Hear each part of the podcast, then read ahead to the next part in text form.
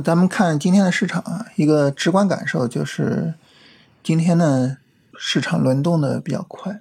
上周五的时候啊，主要是宽信用的板块和新能源在涨啊，所以带动了上证五零和创业板大涨嘛。那今天呢就反过来啊，就是上周五调整的科技类在涨，那么宽信用和新能源呢今天都是调整的，所以今天呢从指数上就国证两千走的会比较好一些。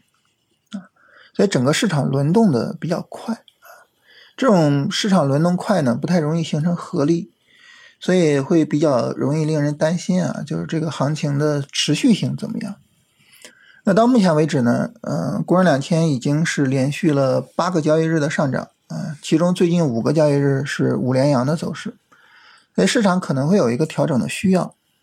那么这个调整需要呢，就我们就需要注意一下，就如果说。市场调整的话，那么它的调整力度怎么样？目前国人两千的第一支撑位大概是在八幺八五这里啊，这个位置最好不破。如果不破的话，就是极其优质的调整啊，这个调整是绝对可以做的。我们向下放的话呢，就可以把这个位置放到八幺五零左右啊。八幺五零呢是五月十九号的高点，那么现在呢对这个高点已经突破了，所以它会转化为一个支撑。这个位置最好就不要破掉了。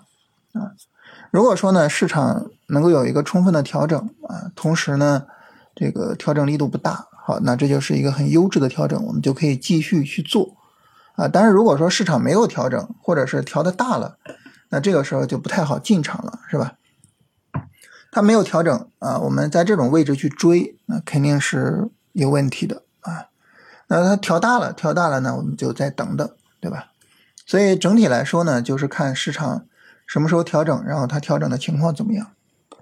另外呢，聊一聊市场绝对的主线啊，就是人工智能这个方向。这个方向呢，目前也是涨了有七个交易日啊，最近也是五连阳啊。那么三十分钟上呢，人工智能有一个明显的顶背离，但是顶背离的规模不大。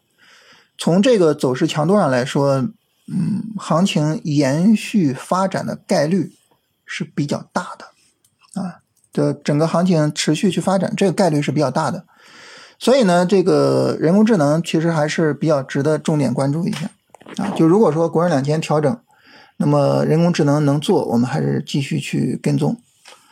我们看这个 ChatGPT 呢，已经突破了前高啊，那目前呢，前高已经转成了支撑啊。就是如果说 ChatGPT 后续有调整缩量，然后不破前高，其实就非常非常值得做。啊，当然这个调整呢，现在一个三十分钟调整可能已经不太够了啊。如果说市场能够调得更加的充分一些的话，会更好一些。也就是说，如果能有一个三十分钟小波段啊，甚至如果日线、短线能好好调一调，会更舒服一些。那这是比较强的方向。然后我们来聊聊今天比较弱的啊，就是宽信用和新能源的方向。那么宽信用的方向呢，今天普遍调的会比较深一些。呃，但是呢，家用电器今天走的特别好啊，就整个扛的还是比较能够扛得住的。呃，很可惜啊，就是家用电器今天没有走出来充分的调整啊，否则的话，这个就可以直接做了啊。所以后续呢，家用电器可以好好的关注一下。那么新能源的方向呢，一个是高压快充，还有一个呢是锂矿啊，这两个方向呢很值得去看一下。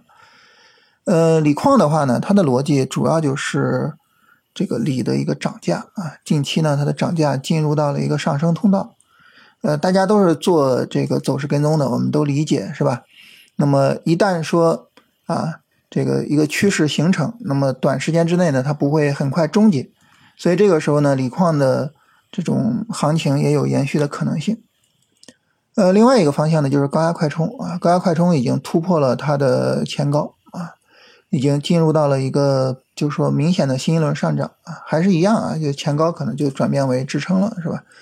所以就是一千高压快充这个指数啊，一千左右的位置，可能就转变为一个重要的支撑。那么高压快充的逻辑我们也很好理解，是吧？现在新能源车的渗透率是越来越高的，那么当新能源车越来越多的时候呢，我们对于充电桩的需求也是越来越大的，所以呢，这个方向呢就比较值得我们去。跟踪一下啊，就它的市场想象力会比较强一些。如果说呃早期的时候，当时我们炒新能源车主要炒电池，那么现在呢炒新能源车可能就往这个高压快充这个方向去炒了啊，而且呢这个高压快充这个方向呢，那么整体上来说啊，这个股票数量没有那么多啊，我们把这些股票基本面的逻辑好好的研究一下，然后走势跟踪好，基本上这个方向就能跟得不错啊。所以这个方向我觉得还是很值得去看一下的。整体上来说呢，就是宽信用和新能源，就这三个方向、三个板块吧，嗯，应该持续的去跟踪。然后呢，这个所以这样的话呢，就是呃人工智能整个大的方向，然后各个子板块以及呢呃这个宽信用和新能源的方向，就整体上来说，基本上就是这样构成我们一个跟踪目标。但是。但是还是那句话啊，等过人两千的调整，它不调，现在去追高的价值就很低了。它调整了，我们才能看出来哪些板块或者哪些股票抗跌啊，等它的调整。